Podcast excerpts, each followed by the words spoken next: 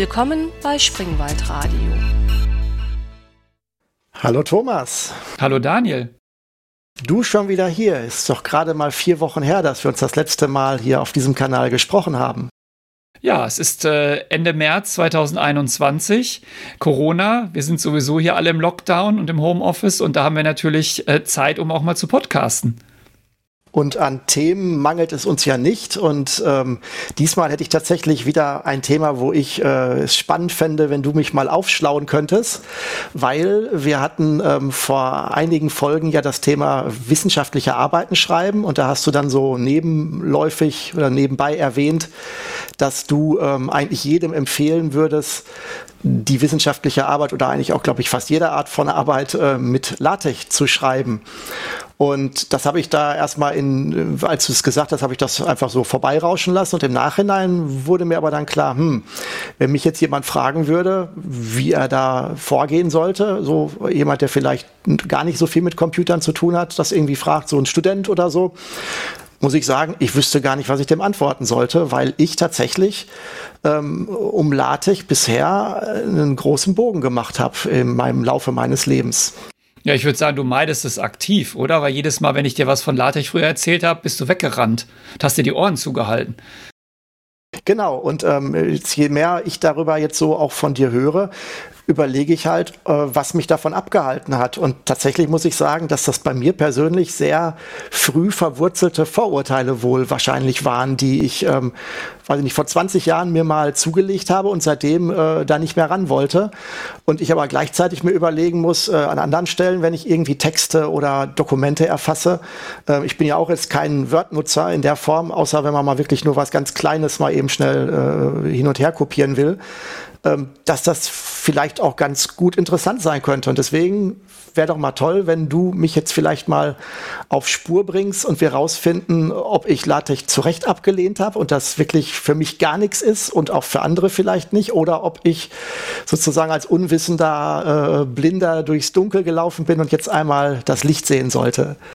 Na, wir haben jetzt den ersten äh, Punkt einer Therapie erreicht. Du hast erkannt, dass du möglicherweise ein Problem hast und dass du Vorurteile hast. Und wie bei allen guten Vorurteilen sollten wir die mal aufarbeiten. Also, vielleicht erzählst du mir mal, was deine Vorurteile sind und was du eigentlich für ein, für ein warum du eine Latechphobie hast, sagen wir es mal so. Ja, können wir gerne machen. Das Gute ist, dass ich tatsächlich ganz ehrlich äh, mich überhaupt nicht dumm stellen muss, sondern ich wirklich LaTeX, glaube ich, noch nie gesehen habe. Und ähm, als du mir damals vor vielen Jahren damit äh, sozusagen das erste Mal gekommen bist, sage ich mal so, ähm, da hatte ich dann äh, verschiedene Sachen, mit denen ich es assoziiert habe, die es von mir ähm, äh, weggehalten haben. Nämlich meine Assoziation war damals, okay, dafür musst du Linux sehr gut können. Und das war damals überhaupt nicht mein Ding, muss ich zugeben. Das kam so ein bisschen jetzt mit dem Raspberry Pi erst, dass man da wirklich rein sich fuchsen musste und sich mit Bash und sowas überhaupt auseinandergesetzt hat. Das war damals überhaupt nicht mein Ding. Ähm, und dann habe ich es assoziiert damit, das ist dann halt auch so ein Spezialwerkzeug, wie vieles bei Linux ist, wo man dann sich Tastaturkürzel äh, hinzaubern muss. Also dass man wahrscheinlich gar keine Oberfläche hat, sondern alles in der Konsole macht und irgendwelche Befehle sich merken muss, die man dann, wenn man sie nicht jeden Tag benutzt, in zwei Wochen schon wieder vergessen hat. Das war so meine ersten äh, Vorurteile, mit denen ich tatsächlich gesagt habe, ähm, ja, das ist wahrscheinlich nichts für mich. Ja, ich meine, ganz, ganz Unrecht hast du natürlich nicht, dass es äh, von, der, von der Geschichte her ähm, aus einer, das kommt aus einer Zeit, da gab es noch gar kein Windows. Also ist es natürlich kein Windows-Tool, sondern es war ursprünglich äh, für, für, für Unix oder solche Betriebssysteme entwickelt. Und was auch richtig ist, ist natürlich kein Programm vielleicht wie Word, wo du eine integrierte Umgebung hast, in der alles passiert, sondern LaTeX ist erstmal tatsächlich ein Kommandozeilenwerkzeug, wo du etwas reinsteckst und am Ende ein Dokument in einem hoffentlich sehr schönen äh, Stil herausbekommst. Also ganz falsch sind deine Vorurteile nicht. Nur du benutzt ja den ganzen Tag irgendwelche Sachen, die genauso sind. Ich meine, du schreibst ja auch Programme und benutzt einen Compiler und wunderst dich nicht, dass der keine schöne Oberfläche hat, oder? Okay, das, ja, das ist, für mich ist das durchaus, ja, das würde ich, das würde ich bestätigen. Aber das ist tatsächlich jetzt schon eine erste Erkenntnis, die ich jetzt, die elementar ist. Also ist LaTeX gar kein Editor in der Form, dass man sagt, ich habe ein What You See is What You Get oder irgendein, oder ein Texteditor, sondern LaTeX ist eigentlich eher ein, eine Art äh, Konverter oder Compiler für von, von, äh, von Text zu Texten oder zu Dokumenten oder, ist, oder gibt es auch Oberflächen für LaTeX, mit denen man dann arbeiten kann? Also wirklich, wenn ich jetzt irgendeinem Büromitarbeiter sage, schreib mal jetzt einen Brief in LaTeX, dann wird er ja nicht anfangen wollen, äh, weiß ich nicht, einen Quellcode-Editor aufzumachen oder dergleichen. Oder in welche Richtung müssen wir hier denken? Ja, also vielleicht, das jetzt, das ist jetzt, das sind jetzt viele Fragen auf einmal. Vielleicht, ähm, was ist denn das Konzept von LaTeX? Vielleicht fangen wir mal ganz vorne an. Äh, wo kommt es eigentlich her und wer hat das erfunden? Das ist ja manchmal ganz, ganz hilfreich. Und warum ist es genauso, wie es ist? Vielleicht ist das, ist das ein guter, ein guter Einstieg in das Thema. Also das Ganze ist sehr, sehr alt vom Konzept her. Und da, wir können ja uns da noch mal die, ähm, die Geschichte vielleicht später noch mal ein bisschen genauer angucken. Aber zu der Zeit, als das entwickelt wurde, war das Problem, was man lösen wollte. Ich habe einen Computer. Und auf diesem Computer schreibe ich einen Text und zu der Zeit gab es keine grafischen Oberflächen und sonst irgendwas nicht, sondern man hat einfach den Text in einem Texteditor geschrieben. Und diesen Text nehme ich als Input in ein Werkzeug, LaTeX, und am Ende soll aus diesem Werkzeug etwas herausfallen. Heutzutage sind das PDFs, früher waren das andere Dinge, aber bleiben wir einfach mal beim PDF, was eine wunderschöne, äh, einen wunderschönen Textsatz hat. Also Eingabe ein Textdokument in einem speziellen Formular, Format, Ausgabe ein äh, heutzutage PDF. Und das ist genauso wie ein Compiler, den du ja auch benutzt. Du schreibst dein, keine Ahnung, C-Programm, schickst das durch den C-Compiler und kriegst am Ende ein ausführbares Programm. Also LaTeX ist erstmal vom Konzept her ein Compiler, der aber keine Programme erzeugt, sondern Dokumente. Also ein Dokumentencompiler, könnte man sagen. Ja, jetzt bin ich ja tatsächlich, komme ich ja aus dem Verlagsumfeld und ich würde es wahrscheinlich dann eher als Satzsystem bezeichnen, weil das ist eigentlich das, was wir da so verwenden, dass dann irgendwelche Dokumente, äh, XML oder was auch immer, wird in ein System gespeist und am Ende fallen dann halt die printfähigen auch PDFs raus. Ja, ich hatte jetzt vergessen, dass du aus dem Verlagswesen bist. Sonst hätte ich natürlich gesagt, LaTeX ist ein Textsatzsystem. Das ist eigentlich die, die, offizielle, die offizielle Bezeichnung. Ja, es ist ein Textsatzsystem. Genau, korrekt. Ah, okay. Gut, das heißt aber, dann, dann ist meine Annahme, dass es tatsächlich so zugänglich ist, so als All-in-One. Ich mache was auf, ich schreibe was, ich sehe, was es ist und ähm, what you see is what you get ist dann tatsächlich nicht jetzt der Kern dieses, äh, also das ist jetzt nicht die Zielgruppe. Also jemand, der wirklich äh, Anfänger ist mit, mit Computern und, sag ich mal, jetzt sich entscheiden sollte, ob er jetzt Word oder äh, freies äh, Version eines Word-Imitates nimmt, der würde doch wahrscheinlich an der Stelle jetzt einen leichteren Erfolg haben als wenn er jetzt tatsächlich so eine, so eine Toolchain sich aufbauen müsste. Ja, also das, das, das, kommt auch darauf wieder darauf an, was du, was du willst. Ne? Wenn du jetzt sagst, ich will mal eben äh, einen Zettel schreiben, den ich an die Tür klebe, dann ist LaTeX wahrscheinlich nicht das richtige Werkzeug, weil es ist halt ein Textsatzsystem. Also es, es, hat, es hat all das, was du brauchst, um ein Buch zu setzen, ein dickes Buch zu setzen. Ähm, für, für einfache, kurze Aufgaben ist es wahrscheinlich nicht das Optimum, wobei ich es persönlich für alles benutze. Also ich schreibe damit auch meine ganze Korrespondenz und Briefe und alles. Aber das, das ist wahrscheinlich schon, wenn man sehr, sagen wir mal, äh, sehr tief da drin ist. Für die meisten Leute entsteht der Leidensdruck, LaTeX zu benutzen im Allgemeinen, wenn sie längere Texte schreiben. Sonst nehmen sie halt einfach Word. Aber du hast völlig vollkommen recht, das eigentliche, äh, das eigentliche Satzsystem hat keine grafischen Oberflächen. Es gibt darauf Aufsätze. Es gibt auch ein What You See is What You Get. Editor, der auf LaTeX aufsetzt. Der heißt Lux.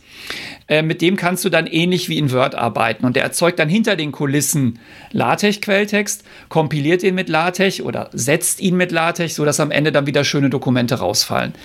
Aber wenn wir jetzt erstmal, und das ist das, worauf wir uns heute konzentrieren sollten, das reine, das reine Textsatzsystem nehmen, dann ähm, nein, keine grafische Oberfläche, sondern du schreibst mehr oder weniger den Quelltext des Dokuments wenn du die volle Kontrolle willst. Es gibt auch natürlich Tools, die da ein bisschen das ver verbergen, was da passiert. Aber als Einstieg würde ich mich erstmal mit dem nackten LaTeX auseinandersetzen. Mhm. Ich, du hattest mir in der Vergangenheit auch gezeigt, dass du damit auch ähm, durchaus auch anderen Output erzeugst, wie Präsentationsfolien oder sowas. Das scheint also dann auch nicht unbedingt medienabhängig äh, äh zu sein, was man daraus macht, wenn ich es richtig äh, verstanden habe. Ja, also alles, was am Ende ein Dokument ist, im Sinne von etwas, was du drucken oder anzeigen willst. Also eigentlich alles, was du so normalerweise als PDF durch die Gegend schubst. Das ist das, was du eigentlich super mit LaTeX erzeugen kannst. Du kannst auch Formulare, PDF-Formulare damit, natürlich damit machen. Du kannst damit auch in dem, wenn du ein Dokument erzeugst, gibt da auch eine Sprache, mit der du dann Grafiken da einbauen kannst, also die sozusagen generierst in dem, in dem Dokument. Dafür ist, das ist eigentlich das, wofür es super geeignet ist. Hm, okay. Verstanden.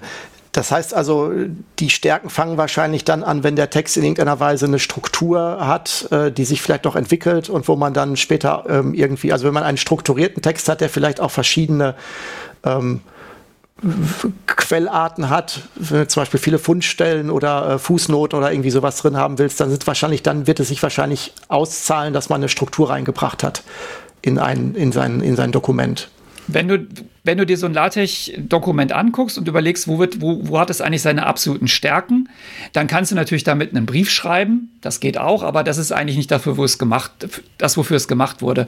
Es wurde dafür gemacht, sehr große Bücher zu schreiben. Also der, der Erfinder von LaTeX, ich gehe jetzt doch mal ganz kurz in die Geschichte, äh, Donald Knuth, ähm, hat in den 70er Jahren, hat, wollt, also ist ein, ein, Informatiker und der wollte ein Buch schreiben, The Art of Computer Programming. Das ist, das ist eigentlich das Buch, was jeder Informatiker im Schrank stehen hat. Die wenigsten haben es gelesen, aber die meisten haben es im Schrank stehen, einfach weil man es haben muss. Also ich habe ja auch eins stehen. Und zu, der war völlig frustriert zu seiner Zeit mit den Möglichkeiten, wie er dieses Buch setzen konnte, weil man hat damals wirklich Formeln, und das Buch ist voller Formeln, hat man wirklich mit der Hand gezeichnet und in die Bücher gedruckt oder mit der Schreibmaschine versucht zu machen. Und da hat er sich überlegt, das ist, das fand er unbefriedigend und hat sich, ähm, es müsste 1978 gewesen sein, dieses System überlegt. Und da ist heute natürlich noch die Stärke von LaTeX, nämlich immer dann, wenn ich ein Buch schreiben will. Etwas, was Kapitel hat, was Quellen hat, was Literaturverzeichnis hat, was viele Fußnoten hat, was Querverweise hat, was ähm, Grafiken einbindet. Also all das, wo eigentlich Word ähm, lust oder versagt. Ja, also wenn du, jeder weiß, Word versagt bei großen Dokumenten. Jeder weiß, Word versagt bei vielen Fußnoten. Jeder weiß, Word macht Probleme, wenn du viele Grafiken einbindest, weil die Dokumente so riesig werden. Ja, dann arbeitest du mit Filialdokumenten und Filialgrafiken und also wir kennen all die Probleme. Das ist sozusagen der, ich sag mal, der Sweet Spot von LaTeX. Bücher, wissenschaftliche Arbeiten, Dokumente. Und man kann damit auch Präsentationen machen natürlich, aber das ist dann sozusagen eine, eine erweiterte Nutzung, eine andere Nutzung. Gut, wo, wenn ich das jetzt höre, dann ähm, da können wir vielleicht am Ende, wenn wir noch äh, ein bisschen Bonuszeit haben, auch nochmal drauf äh, eingehen. Ich persönlich bin ja so ein, äh, komme ja sehr stark auch aus der XML-Schiene. Ich kenne mich so ein bisschen mit XML-Dokumenten aus und auch bei uns im Verlag machen wir eigentlich auch primär alles mit XML. Das klingt ja auch so ein bisschen verwandt. Vielleicht können wir dann am Ende dann doch mal so, wenn wir dann in den, in den etwas äh, härteren Teil gehen, wenn wir den noch machen, auch mal vielleicht eine Abgrenzung dafür dann auch einmal kurz besprechen, wie das vielleicht vielleicht abzugrenzen ist. Jetzt würde mich aber tatsächlich vielleicht noch zuerst wirklich interessieren, wo du jetzt gerade auch ähm, angefangen hast äh, bei der Geschichte von LaTeX. Ähm, ist das ist das ähm, so wie Windows oder äh, DOS?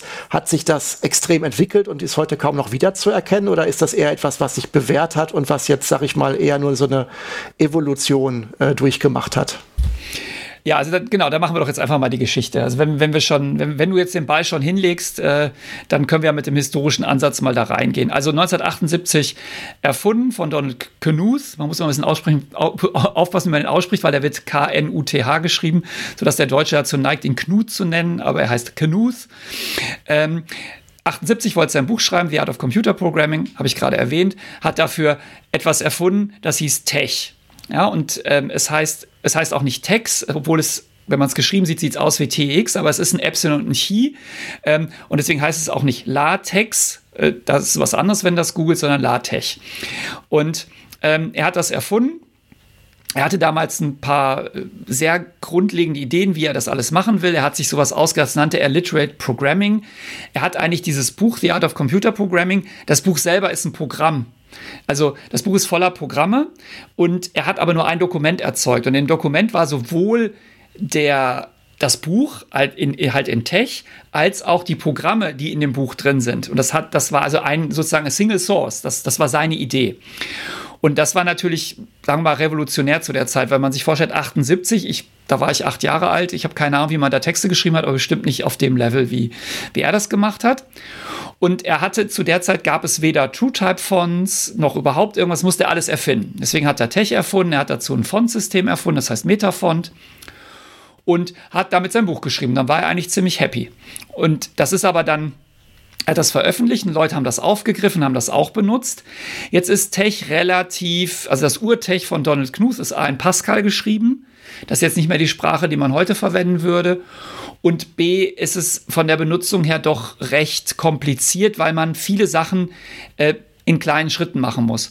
Und deshalb haben so ähm, 1984 um, um, um den Dreh rum, haben Leute sozusagen Tech genommen und haben das erweitert mit, mit Makros. Also die Sprache, also äh, Tech hat die Fähigkeit, dass du dir sozusagen neue Kommandos definierst da drin. Also Sachen, die du häufiger brauchst, wie zum Beispiel, keine Ahnung, du willst eine Überschrift setzen oder was.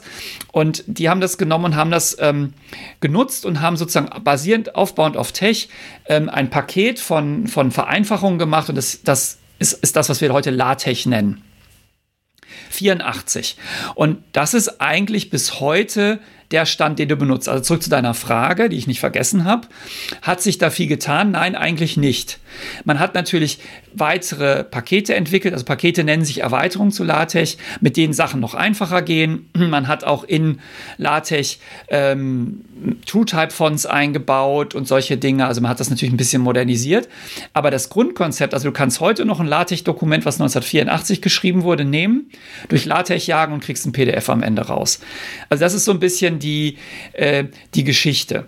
Ja, der, der große, also eigentlich der größte Schritt, den man da gemacht hat, war, dass man irgendwann die Toolchain so weit geändert hat, dass man direkt aus einem äh, LaTeX-Quelltext ein PDF erzeugt. Das war eine ganze Zeit, also auch noch als ich das erste Mal gearbeitet hatte man da so Zwischenschritte über PostScript und andere Formate. Das war eigentlich die letzte, der letzte große Innovationsschritt, dass direkt ein PDF am Ende rausfällt.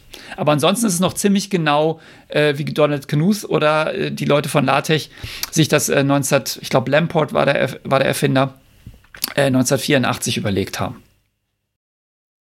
Und würdest du jetzt sagen, dass das, ähm, dass das etwas ist, was auch sehr verbreitet ist, also als Werkzeug? Jetzt ähm, gut, jetzt bei euch im wissenschaftlichen, im Hochschulbereich würde ich mal unterstellen schon. Aber ist das etwas, was auch so in, im, ja, im industriellen, würde ich jetzt nicht sagen, aber zum Beispiel auch im, im Verlagswesen, wenn man es nicht auf XML setzt, auch seine Ver Verwendung findet? Oder ist das doch eher etwas, was so im, eher wirklich im wissenschaftlichen hauptsächlich verwendet wird?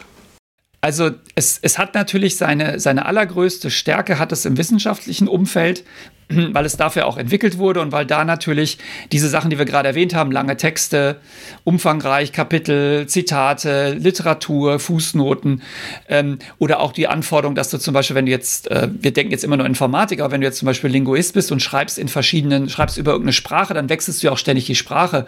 Du schreibst über Hebräisch, dann wechselst du sogar die Schreibrichtung. Ja, das sind alles Sachen, die LaTeX sehr gut unterstützt. Allerdings wird es auch darüber hinaus benutzt. Also ich weiß, dass zum Beispiel einige Banken ihre Kontoauszüge damit generieren, weil es natürlich die perfekte Sprache ist, wenn du etwas generierst, weil du musst ja nur den, ähm, dieses, dieses Textdokument, das ist ja einfach Klartext erzeugen, dann lagst, jagst du es durch LaTeX und du kriegst wunderbare, fertige PDFs raus. Also da wird es eingesetzt und auch im Verlagswesen weiß ich, also ich habe gerade äh, letztes Jahr für ein für einen Buch über Python äh, den Fachkorrektor gemacht und da haben die Autoren das Buch auch in LaTeX geschrieben. Natürlich lagen die Quellen da in GitHub. Das heißt, man konnte natürlich ähm, sehr einfach dann auch äh, in den Quellen Änderungen verfolgen und solche Dinge. Und es gibt sogar Verlage, habe ich mir erzählen lassen, das habe ich jetzt nicht aus erster Hand, die dir ein höheres Honorar geben, wenn du mit LaTeX das Dokument abgibst, weil die dann weniger Arbeit haben, weil das natürlich dann direkt in deren ähm, Fotosatzsystem reinfließen kann, wenn du es mit LaTeX geschrieben hast. Also zusammengefasst, ja, ich denke schon, dass es ähm, auch andere Anwendungsbereiche hat und viel eingesetzt wird. Ich habe jetzt persönlich natürlich keine, keine Daten dazu, aber viel eingesetzt wird, auch außerhalb des rein wissenschaftlichen Betriebs.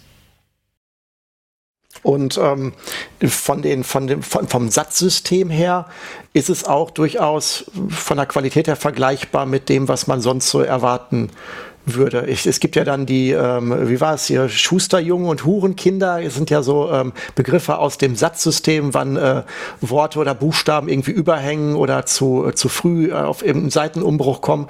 Das sind ja übliche Probleme, wenn man ein Satzsystem hat, äh, dass man das in so tunt, dass halt sowas nicht passiert. Das heißt, äh, das kann man auch bei LaTeX tunen, solche Dinge. Ja, es ist noch, es ist noch, es ist noch dramatischer. LaTeX macht es erstmal alles richtig. Also du musst, du musst dir Mühe geben, wenn du es kaputt machen möchtest, sagen wir es mal so, weil das ist ja die Idee hinter LaTeX. Donald Knuth war ja kein Typograf, sondern er war Computerwissenschaftler und er wollte aber ein typografisch hervorragendes Buch setzen. Deswegen hat er eigentlich das ganze Wissen der Typografie in Tech eingebaut und das ist natürlich dann in LaTeX rüber übernommen worden.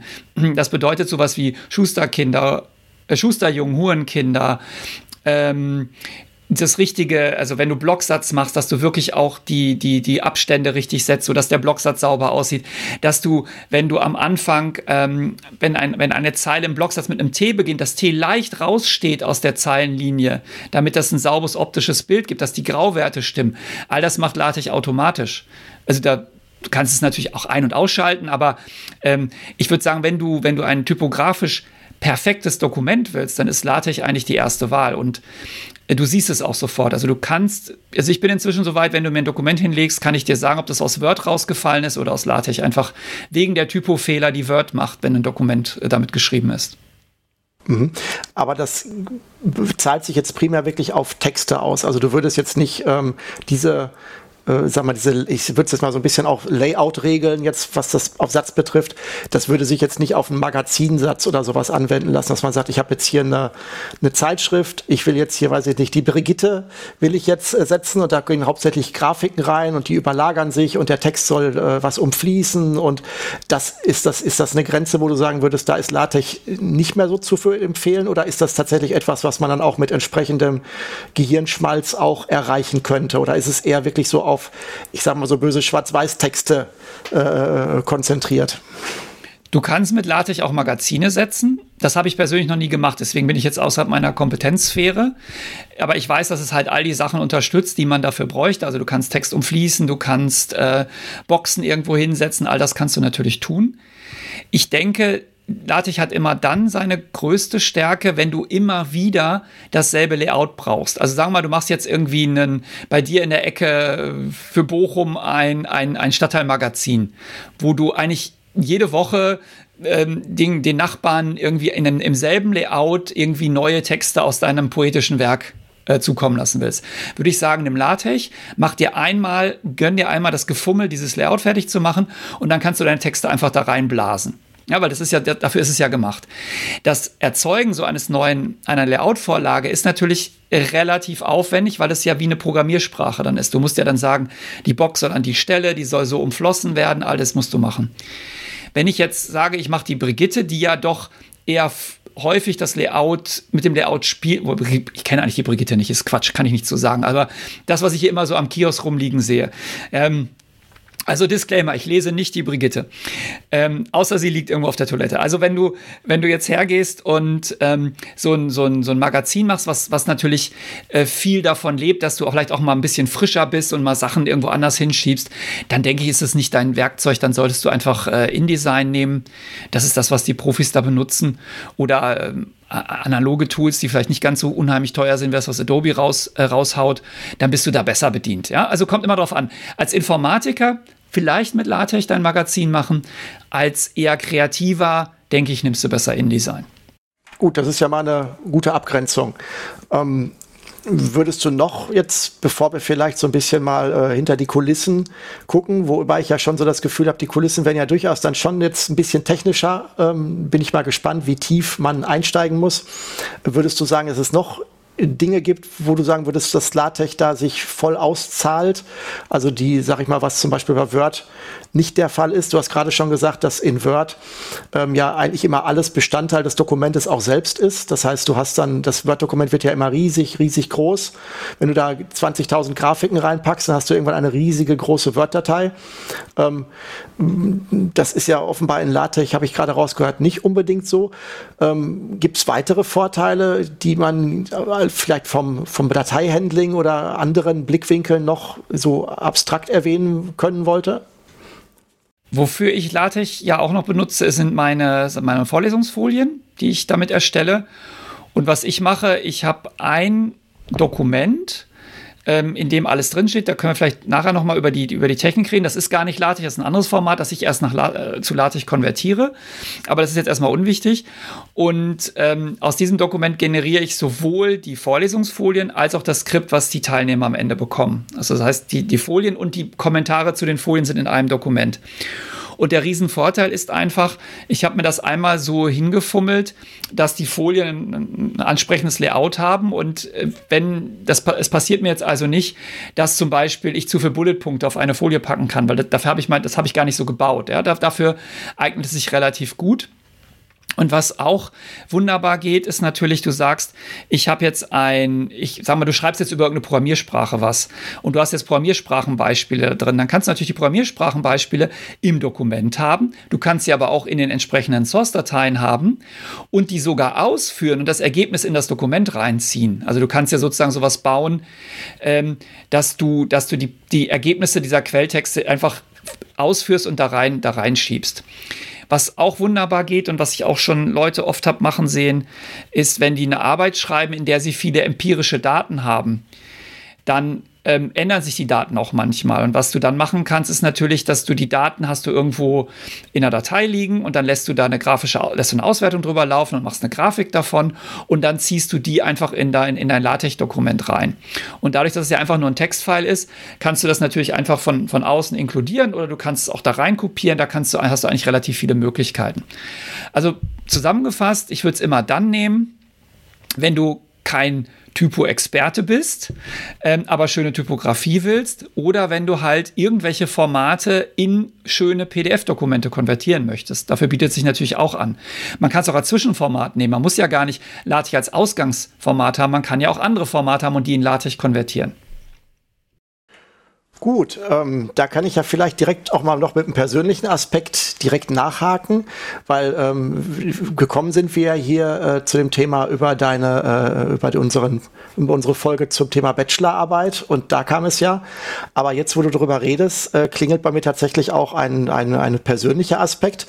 Ich krebs ja schon seit Jahren daran rum, ein eine Art ja, Fachbuchmanuskript zum Thema AIML und Chatbot-Programmierung zu machen. Da bin ich da, das, da schreibe ich seit Jahren dran rum, immer mal mit mehr oder weniger Einsatz. Also ob es jemals fertig wird, ist eine gute Frage. Und ähm, ich habe da tatsächlich einen langen Weg hinter mir, äh, um rauszufinden, wie ich das so pflegen kann, dass ich es ja auch in, mal eben schnell im Alltag ergänzen kann, ohne irgendwie eine spezielle Software erstmal großartig installiert zu haben. Und ich habe tatsächlich einen langen Irrweg hinter mir. Ich habe erst mit XML angefangen, mit DocBook XML im Oxygen XML Editor. Das habe ich dann irgendwann relativ schnell sein lassen. Das hat mir nicht so gut gefallen. Und bin jetzt am Ende tatsächlich, weil ich echt frustriert war, ähm, sowohl die hierarchische Struktur als auch ein paar Auszeichnungen zu machen, aber jetzt nicht ein riesen Format zu haben, bin ich jetzt ganz low-level in Markdown äh, gelandet was aber mir eine ganze Menge Sachen nicht ermöglicht. Das heißt, ich bin jetzt sozusagen auf einem sehr, sehr niedrigen, auf dem kleinsten gemeinsamen Nenner für eine Struktur, um überhaupt voranzukommen, weil ich halt nicht irgendeine kostenpflichtige Software auf jedem Gerät installieren möchte, mit dem ich dann das, dieses Manuskript weiterschreiben möchte. Und da wäre die Frage, ist das auch ne, dann ein Kandidat, wo du sagen würdest, dann sollte ich mir mal LaTeX angucken und wie würde ich denn da vorgehen? Also wenn ich jetzt was pflege ich denn jetzt? Also ich würde jetzt sagen, ich gehe jetzt her, nehme jetzt Notebook, Notepad als, als Texteditor, den hat ja, der ist ja umsonst und lege eine leere Datei an, äh, die ich dann mit LaTeX später verarbeiten will. Und da will ich jetzt meinen Text Absatz für Absatz reinschreiben und später Überschriften drüber machen. Wie würde ich denn da vorgehen? Schreibe ich einfach einen Text? Ist das eine normale Textdatei? Jede ASCII-Textdatei kann ich, mache ich nichts falsch, wenn ich damit anfange? Ähm, ja, das ist, das ist, das war, das ist jetzt eine komplizierte Frage, die du gestellt hast. Also du hast ja gefragt, ähm, wie fängst du an? Und äh, also eigentlich hast du gefragt, wo kommen wir her, wo gehen wir hin? Ähm, beantworte ich erstmal die Frage, wie du anfängst. Also wenn du, wenn du natürlich eine, eine ASCII-Datei hast, in der der erste Satz ist, hallo, äh, hier ist mein Buch, mit dem ich die Welt beglücken werde, dann ist das kein gültiges LaTeX-Dokument, weil LaTeX wie HTML, das kennst du ja, ähm, das kennen wahrscheinlich auch viele Leute, ja eine Auszeichnungssprache ist. Und bestimmte ähm, Tags heißen die jetzt nicht, aber also bestimmte Befehle äh, braucht, um erstmal zu verstehen, was du da machen möchtest. Also du musst ihm erstmal sagen, was ist denn das hier? Ist das hier ein Buch? Ist das ein, ein, ein Paper? Ist deswegen, es fängt, deswegen fängt jedes LaTeX-Dokument erstmal mit einem Befehl an, der sagt, okay, was haben wir denn jetzt hier vorliegen? Wie soll das am Ende denn, was soll denn daraus werden? Ne? Und also weil davon hängt jetzt zum Beispiel, wenn es ein Buch ist, dann gibt es Kapitel und Unterkapitel und Unterunterkapitel. Wenn du sagst, es ist nur ein Paper, dann gibt es nur ähm, Sections und Subsections. Also das sind so Sachen, die hängen davon ab. Ähm, deshalb würde ich jedem empfehlen, der damit anfängt, sich einfach ein Template zu holen. Also irgendein fertiges LaTeX-Dokument, äh, wo du einfach mal diese ganzen Befehle siehst, die nötig sind, damit das Dokument ein gültiges LaTeX-Dokument wird. Also ähm, diese, man nennt das die Präambel, ne? also das, wo der Dokumententyp festgelegt wird. Dann brauchst du so ein paar Pakete, heißen die Dinger. Das sind so ähm, Sachen, die dir neue Makros bieten, damit es einfach einfacher wird, das zu schreiben. Ähm, zum Beispiel willst du vielleicht ein Dokument in UTF-8 schreiben und nicht in, in ASCII, dann brauchst du, musst du ein Paket für importieren. Und das ist, dann hast du so vielleicht so 20, 30 Zeilen am Anfang von dem Dokument, die erstmal LaTeX sagen, okay, das ist ein gültiges LaTeX-Dokument und bitte benutze diese äh, Zusatzfunktion. Und dann kannst du deinen Text einfach runterschreiben. Das heißt, alles, was du hinschreibst, ist einfach ein Absatz. Und ne, du beendest den Absatz mit einer Leerzeile. Und dann schreibst du den nächsten Absatz. Ja, also wenn du die Präambel einmal hast, kannst du, kannst du einfach loslegen. Jetzt hast du gerade gesagt, ähm, dass man sich ein fertiges Template besorgen soll. Gibt es da eine Community? Gibt es, wo man dann, oder google ich einfach danach und dann finde ich sowas, so wie ich als Entwickler auf Stack Overflow Diskussionsbasis äh, finde von Leuten, die was dazu zu sagen haben? Oder ähm, also gibt, wird, gibt es eine direkte, gibt es, also genau, gibt es ein, ein, eine Stelle, wo alles sich von Latex knubbelt oder ist das eher verbreitet in eine breite Community? Es gibt, also du kannst es googeln, das, das wird schon, das wird so viel und schon so lange benutzt, dass du eigentlich für jedes Problem eine Lösung findest. Es gibt auch bei, bei Stack Overflow gibt's eine eigene LaTeX-Ecke, ähm, wo ähm, die ganzen LaTeX-Probleme diskutiert werden. Du findest im Allgemeinen mit einer Suchanfrage die Lösung zu deinem Problem. Und am besten ähm, fängst du mit einem mit Template an, was du auch im Internet findest. Und da würde ich gucken, dass du ein relativ modernes kriegst. Da gibt es ähm, inzwischen, ähm, gibt's, es gibt so ein Makropaket, das heißt Koma-Skript. Das ist von einem deutschen Autor. Und das ist eigentlich somit das Beste, was ich kenne an, als, als Anfangspunkt, wo also wirklich alle ähm, Dinge, die du für einen sauberen Satz brauchst, gelöst sind und wo du eigentlich eine, eine, eine gute Typografie und alles schon fertig kriegst. Und dann guckst du einfach, suchst du einfach nach einem äh, nach einem Template, was ComaScript verwendet. Also zur Not kannst du zum Beispiel das, was wir für die, unsere Bachelorarbeiten nehmen, benutzen oder du fragst mich, dann gebe ich dir eins oder du googelst. Ähm, und dann hast du eigentlich alles, was du brauchst, um loszulegen. Dann kannst du deinen Text da reinhäckseln. Ähm, jetzt hast du gerade gesagt, äh, du musst dann ein Paket installieren, das wird damit ausgeführt. Das klingt ja tatsächlich doch sehr äh, stark nach einem Compiler, wo man dann erstmal überhaupt sein PC oder sein Linux-Gerät oder welches Gerät auch immer in die Situation bringen muss, dass es überhaupt diese, diese, diese, dieses, das ausführen kann. Das ist ja dann ähm, bei anderen Sachen auch immer relativ einfach gesagt, hier führe dieses Python-Programm aus, schreib das, aber du musst ja erstmal den Python-Compiler installieren oder du musst NPN haben und alles mögliche. Das heißt, ähm, was muss ich denn an, also wie gehe ich denn am besten vor, wenn ich jetzt mal äh, vielleicht mich jetzt dem vorsichtig nähern will? Ähm, Gibt es dann, eine, gibt's dann direktes eine Windows-Distribution, lade ich eine Exe-Datei mit einem Installer äh, runter und danach habe ich dann äh, LaTeX auf meinem, auf meinem PC und kann es dann als Kommandozeile starten, so wie NPN oder dergleichen? Oder wie kann man sich mir das vorstellen? Was ist denn die Ausführungsbasis, was, auf der das alles basiert? Wenn du, wenn du jetzt sagst, ich will nur mal reinschnuppern, dann kannst du einen Online-LaTeX-Editor benutzen. Da musst du überhaupt nichts installieren. Es gibt Share-LaTeX, heißt es. Ähm, gehört inzwischen leider zu Elsevier, aber das kannst du nehmen. Da kannst du, da, da sind auch Templates und alles drin. Und dann gehst du einfach rein, meldest dich an, ist kostenlos, hast einen einen Editor im Browser, schreibst deinen Text da rein. Natürlich hast du dann auch schon, wenn du das richtige Template nimmst, hast du schon alles am Präambel, was du brauchst. Und dann siehst du rechts im Fenster immer das Kompilierergebnis. Das heißt, der kompiliert das im Hintergrund und zeigt es dir an. Da musst du gar nichts installieren. Das geht natürlich nur, wenn du jetzt nicht so fancy Kram machen willst, wie Sachen auf deinem Rechner generieren, da einbinden oder, ähm, ne? also da, dann musst du es natürlich lokal haben. Und da ist die, ist die LaTeX-Community eigentlich super ähm, rührselig, weil es gibt für jedes Betriebssystem eine äh, sogenannte LaTeX-Distribution, also wo du einfach mit einem, äh, mit einer Installation alles kriegst, was du brauchst. Und da ist für Windows, da ich weiß ja, dass du Windows-User bist, da habe ich dich ja noch nicht von abgebracht, für Windows gibt es MIGTech, heißt das. Und das ist relativ pfiffig gemacht, weil MIGTech installiert einen relativ kleinen Kern so mit den nötigsten äh, Tools. Und immer wenn dann beim Kompilieren von einem Dokument du ein Paket brauchst, was MIG nicht hat, dann lädt er das automatisch nach und installiert es, sodass du ähm, relativ wenig Plattenplatz verbrauchst.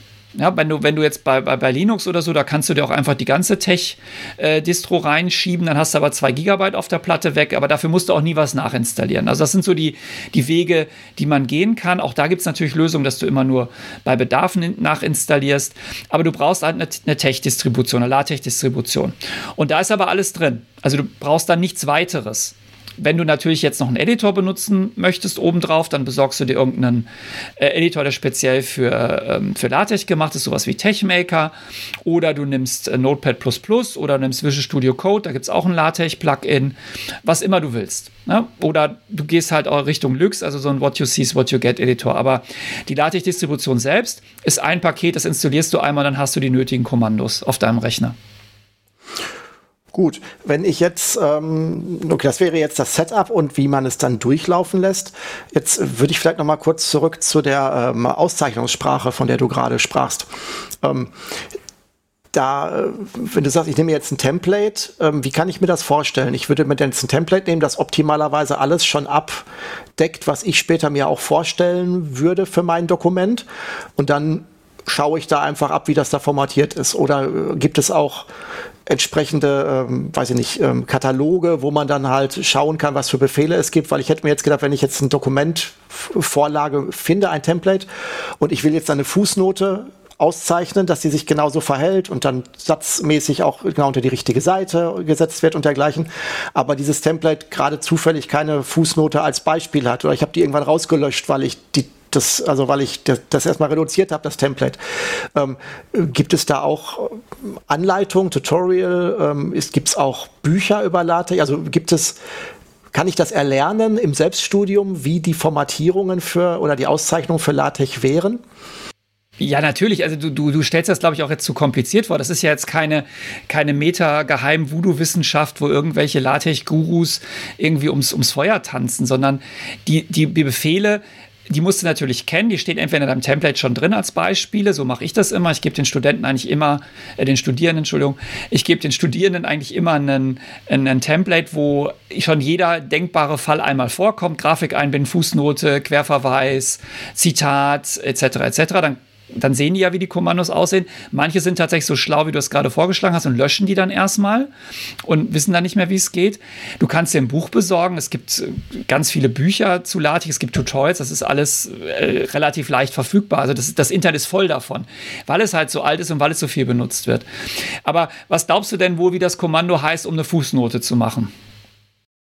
Nee, gut, ich bin ja sogar schon abgehängt, was das Format angeht, weil beim Markup bin ich immer automatisch bei XML. Spitze Klammer, Name, Spitze Klammer zu. Da müsstest du mich wahrscheinlich erstmal von wegbringen, wie überhaupt ich mir vorstellen darf, wie dieser Text fließt. Weil ähm, ich habe so die Assoziation, dass das sich eher für mich auch als Programmierer, äh, wenn ich es mal gesehen habe, glaube ich, irgendwo äh, so ein bisschen aussieht, wie äh, Quellcode für Nicht-Programmierer aussieht. Aber ich glaube, da, da muss sich das Auge wahrscheinlich dran gewöhnen, dass man diese Syntax einmal sehen kann weil ich weiß zum Beispiel auch, dass Leute, die XML zum ersten Mal sehen, auch immer äh, erstmal dumm reinschauen und sagen, das werde ich nie als Struktur für mich verinnerlichen und dann äh, nach ein paar Tagen ist das dann auch, ähm, ist das Auge dann auch dran gewöhnt. Jetzt äh, muss ich sagen, ich glaube, wenn ich mal LaTeX gesehen habe, Wobei ich auch ehrlich gesagt gar nicht weiß, ob ich dann auch LaTeX gesehen habe. Ich bringe es nämlich immer so ein bisschen durcheinander mit diesen Formel-Editoren, die dann auch sehr relativ lange äh, äh, Textwüsten mehr oder weniger mit ganz vielen äh, auf- und zugehenden geschweiften Klammern oder dergleichen haben.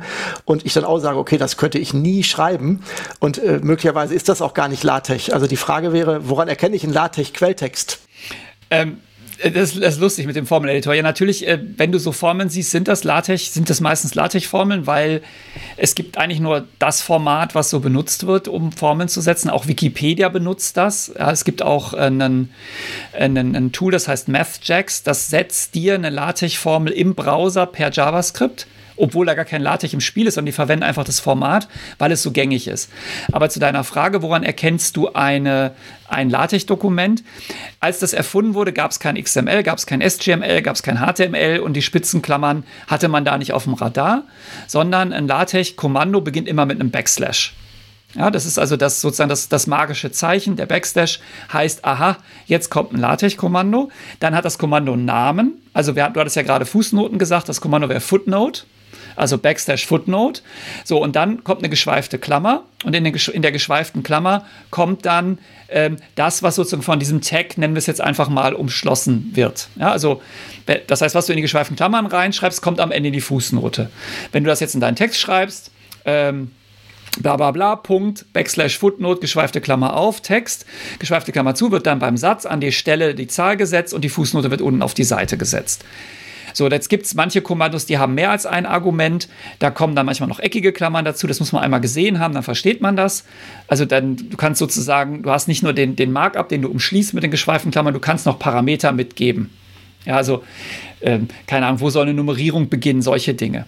Und das ist eigentlich die ganze Herrlichkeit. Das heißt, alle LaTeX äh, der Markup fängt einfach immer Backslash Kommando, geschweifte Klammer. Daran erkennst du das. Und da schreibst und das ist wie bei HTML. Das wäre so, als ob du eine öffnende, spitzende Klammer hast, Footnote und dann am Ende wieder die schließen. Und das macht man da halt so nicht, das macht man mit geschweiften Klammern. Das ist die Grundidee des Markups. Ansonsten ist es ein Textdokument. Das äh, klingt nachvollziehbar, wobei ich mir dann vorstelle, dass da natürlich der Teufel im Detail steckt, gerade wenn du dann Sachen in Sachen kapseln willst und dann ähm, auch wieder geschweifte Klammern verwenden willst. Aber das hast du ja in jeder Auszeichnungssprache, dass der Inhalt und die Sprache sich nicht in die Quere kommen dürfen, was äh, Formatierung oder was Zeichen angeht, die da verwendet werden. Ja klar, dadurch, dass der Backslash und die geschweifte Klammer Metazeichen sind, musst du natürlich, wenn du ein Backslash brauchst, was anderes schreiben als ein Backslash. Und wenn du eine geschweifte Klammer brauchst, musst du auch was anderes schreiben als einfach nur eine geschweifte Klammer, sondern musst das escapen.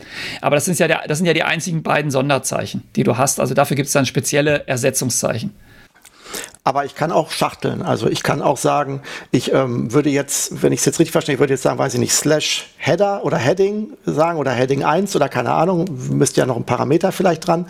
Und dann mache ich eine geschweifte Klammer auf und dann will ich da aber ein kursives und nicht kursives Wort äh, drin haben. Dann würde ich wieder Slash und dann das Wort für kursiv, geschweifte Klammer und dann beide geschweiften Klammern zu. Das wäre, so würde es, würde es so laufen? Ja, also natürlich wird jetzt der, wird jetzt der, der Typopurist sagen, bist du verrückt, in einer Überschrift irgendwie noch mit, mit Typo rumzuspielen, weil du sagst ja nicht Heading, weil das wäre ja sozusagen eine Überschrift, sondern du sagst, hier beginnt ein Chapter und das Chapter heißt äh, irgendwie, ja. Und wie das am Ende angezeigt wird, ob das eine Überschrift kriegt, ob das keine Überschrift kriegt, das hängt ja jetzt wieder davon ab, was für eine Art von Dokument das ist und wie das dargestellt werden soll. Du machst ja keine, du machst ja normalerweise eine semantische Auszeichnung und keine typografische Auszeichnung. Aber du kannst die Kommandos ineinander schachteln.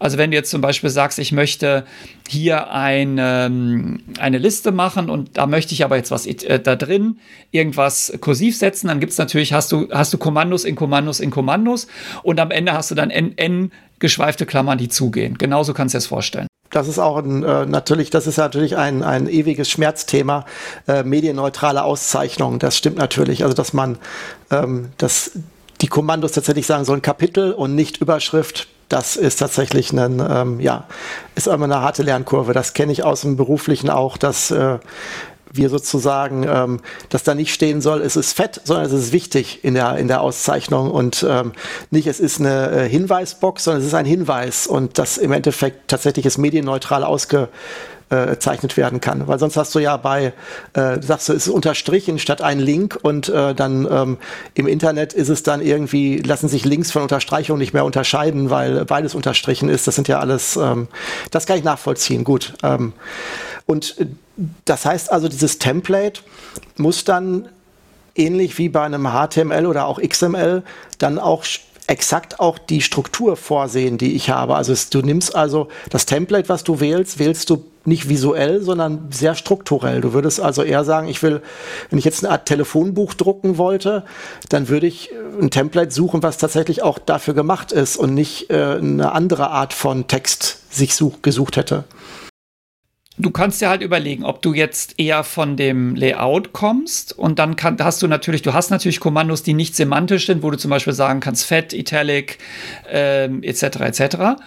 Das wäre sozusagen der, der eher ich bin der Designer-Ansatz. Oder du sagst, nee, ich komme vom Inhalt und dann würdest du tatsächlich das alles sehr semantisch auszeichnen. Dann würdest du zum Beispiel sagen, ähm, du, kannst ja auch eigene Kommandos erfinden. Du könntest jetzt zum Beispiel sagen, wenn du ein Telefonbuch machst, ne, machst du, machst du dir ein, über, definierst du ein Makro, äh, Name, Vorname, irgendwas, Telefonnummer und dann würde das, würde das Template dafür sorgen, dass das richtig gesetzt ist.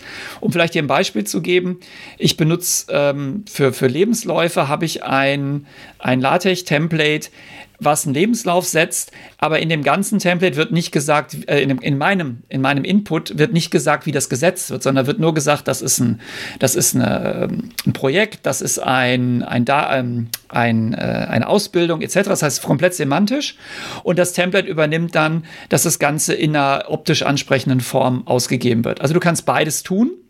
Und was hängt jetzt immer davon ab, wie du gepolt bist, ne? was du machen willst. Gut, wobei ich äh, tatsächlich gelernt habe, dass ähm, man also dass ich persönlich finde, die, die inhaltliche und medienneutrale Auszeichnung ähm, deutlich ähm, zukunftsträchtiger, weil äh, wenn ich das mir so anschaue, was wir teilweise vor 20 Jahren oder äh, früher an Texten erfasst haben, in welchen Strukturen, ähm, da konntest du gar nicht ahnen, dass es irgendwann mal responsive Webseiten gibt, dass es E-Books geben muss, dass das äh, überhaupt auf Webseiten ausgespielt werden soll. Und ähm, nur durch eine semantische oder durch eine inhaltliche äh, Kennzeichnung kannst du dann ja später noch ähm, entscheiden, wie du es alternativ darstellen willst, weil äh, du hast ja verloren, wenn du sagst, es soll fett sein und aber im Endeffekt keiner mehr weiß, warum war es denn fett und dann ähm, wirst du das Fett ja nie wieder los, wenn du die Texte nicht alle nochmal komplett neu, neu erfassen lässt oder nachstrukturieren. Also so gesehen, für mich, von meinem Herzen her, wäre tatsächlich so diese, ich sag mal so, eher daten- und inhaltsorientierte Erfassung, ähm, auch speziell jetzt bei meinem privaten Buch, was ich jetzt hier äh, auch habe, fände ich tatsächlich sehr spannend.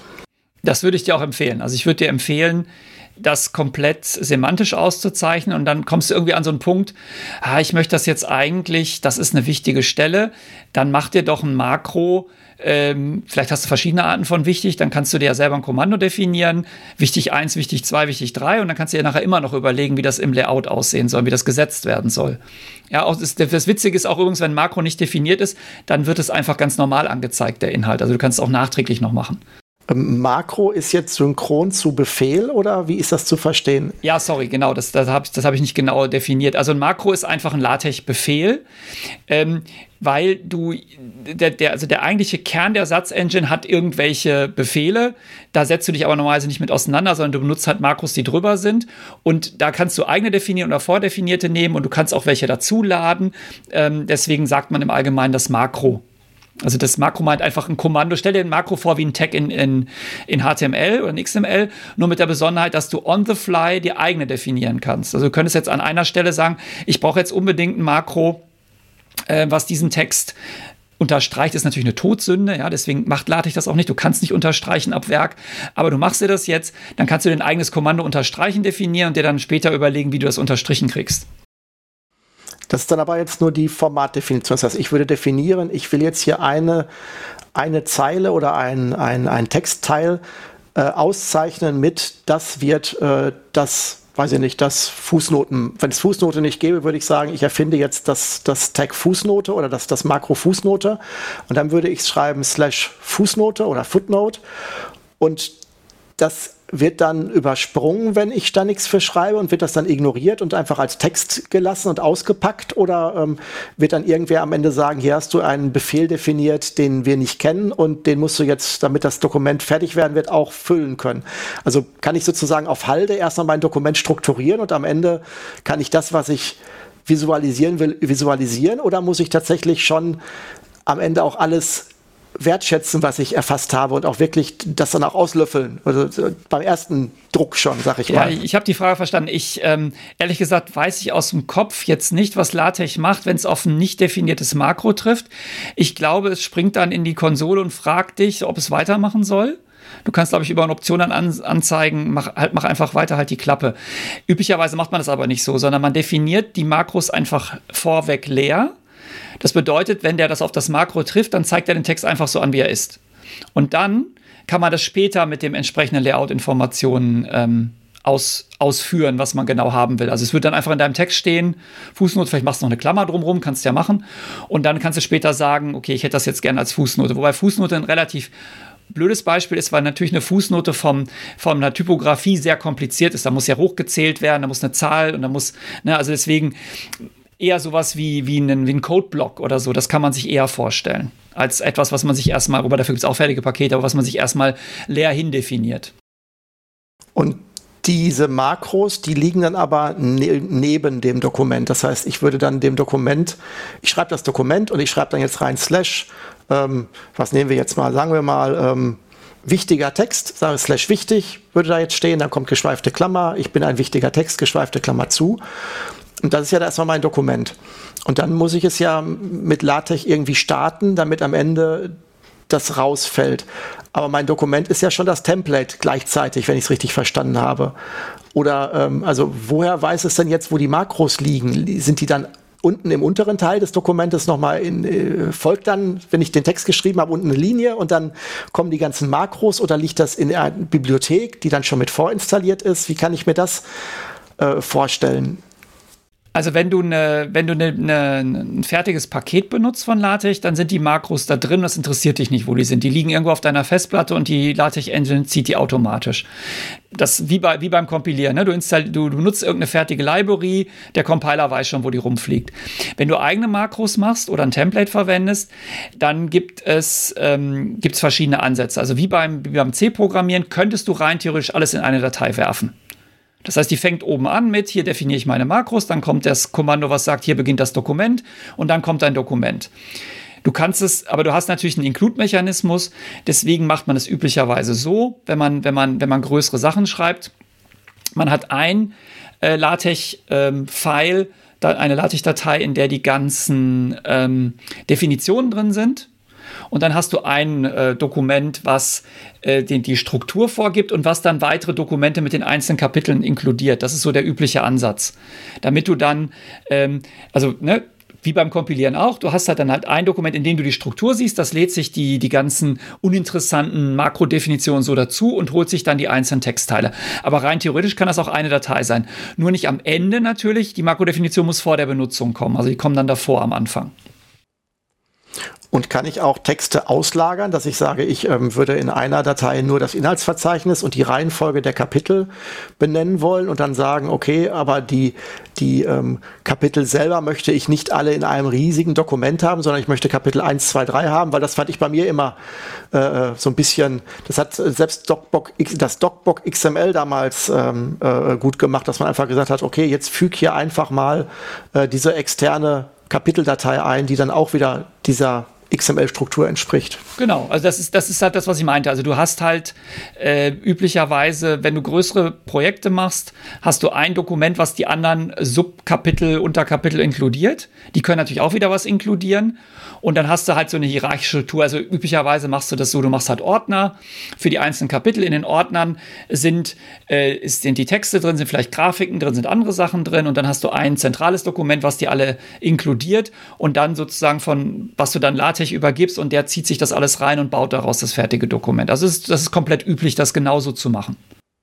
Äh, bietet sich das dann auch für verteiltes Arbeiten an, dass man sagt, okay, ähm, du machst jetzt Kapitel 1, ich 2 und wir können uns auf keinen Fall in die Quere kommen, weil wir äh, getrennte Dateien dann auch wirklich bearbeiten?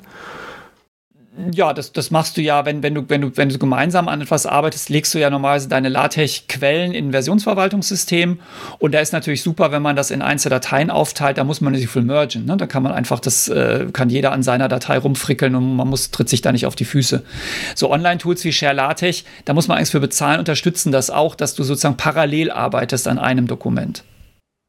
Gut, das ist ja gerade auch, ähm, das hat man ja fast überall mittlerweile. Das kannst ja sogar Word mittlerweile äh, online, äh, live mit mehreren Leuten, da siehst du sogar mehrere Cursor. Das ist ja tatsächlich jetzt sehr trendy.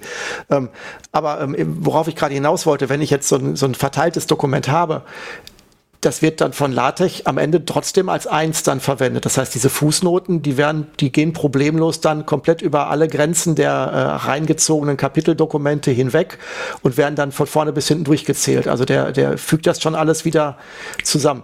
Weil was ich zum Beispiel ähm, worauf ich hinaus will, ist, wenn du sagst, du hast ein Template und du hast da bestimmte Kapitelmarken oder dergleichen drin, dann ist da ja auch eine Hierarchie durchaus drin in der Struktur, die vorgegeben ist.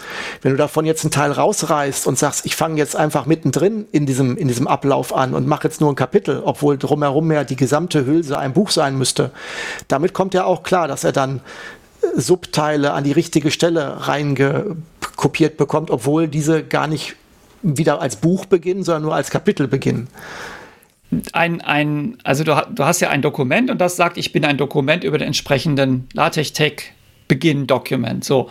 Und alles, was da drin ist, ist jetzt für lade ich ein Dokument und da kannst du weitere Sachen rein inkludieren. Da gibt es ein Kommando für. Ne? Das wird dann einfach da reingeladen. Und das wird dann als ein Dokument betrachtet. So, was jetzt Kapitel und was nicht Kapitel ist, das kann ja jedes dazugeladene selber sagen, weil das hat ja eine semantische Auszeichnung. Also wenn am Anfang steht Chapter, dann ist da, das ist ein Kapitel. Und wenn da Chapter, Chapter drin steht, sind das zwei Kapitel. Also du, also du hast ja einfach Auszeichnungen, die sagen, hier beginnt ein Kapitel, hier beginnt das nächste Kapitel, hier beginnt das nächste Kapitel. Und in dem Kapitel hast du Auszeichnungen, die sagen, das ist jetzt ein Unterkapitel, ein Unterkapitel, ein Unterunterkapitel.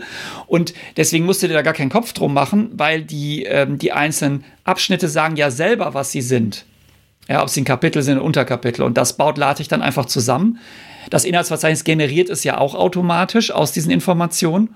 Und dann hast du eigentlich dein Dokument fertig. Also da musst du dir keine Sorgen machen. Ich hatte, glaube ich, eine etwas speziellere Situation im Kopf. Vielleicht müssen wir es auch nicht so weit treiben. Ich guck mal, ich versuch's mal und dann sagst du, ob das, ob das zu komplex wird. Ich denke mir halt gerade, wenn du verteilt arbeitest, angenommen, du arbeitest jetzt mit 20 Leuten an einem Buch, das sehr umfangreich ist und jeder hat sein Kapitel. Und du hast ein Template, das am Ende dieses gesamte Buch ergibt. Das habe ich verstanden. Das ist dann das Gesamtkunstwerk.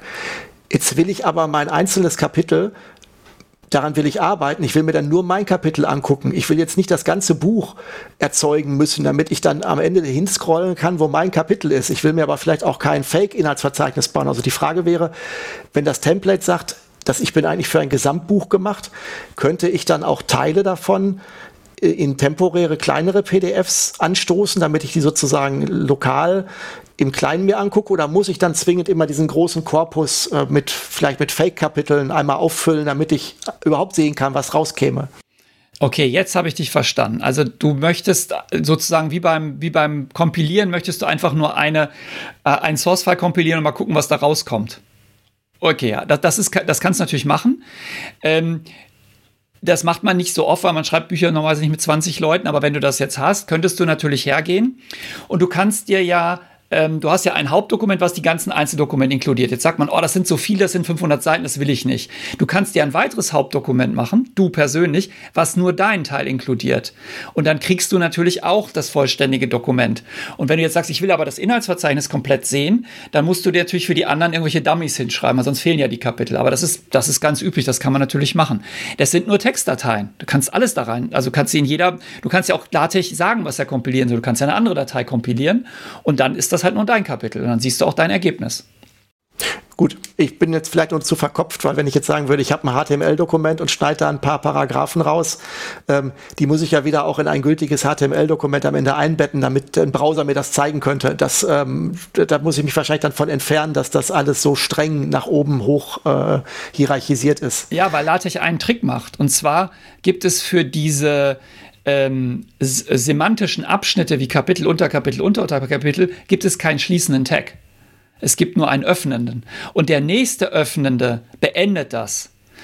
Und dann, damit ist dein Problem weg. Weil bei HTML musst du ja immer gucken, dass es wohlgeformt bleibt oder bei XML, weil du brauchst ja immer noch den schließenden Tag und deswegen kannst du nichts aus der Mitte rausnehmen. Das gibt's aber hier nicht. Sondern solange, wenn da steht Chapter, beginnt das Chapter und wenn das nächste Chapter kommt, ist das Chapter einfach zu Ende. Und damit hast du das Problem äh, elegant umgangen. Ah, okay, also diese geschweifte Klammer, die gibt es dann, die schließende gibt es gar nicht überall. Die, genau, also es gibt, jetzt gehen wir ein bisschen in die Details, aber ist ja nicht schlimm. Du hast ja, du hast Makros, die beziehen sich, sagen wir mal, auf ein paar Wörter, auf eine Fußnote und so weiter. Dann steht der Inhalt in den geschweiften Klammern.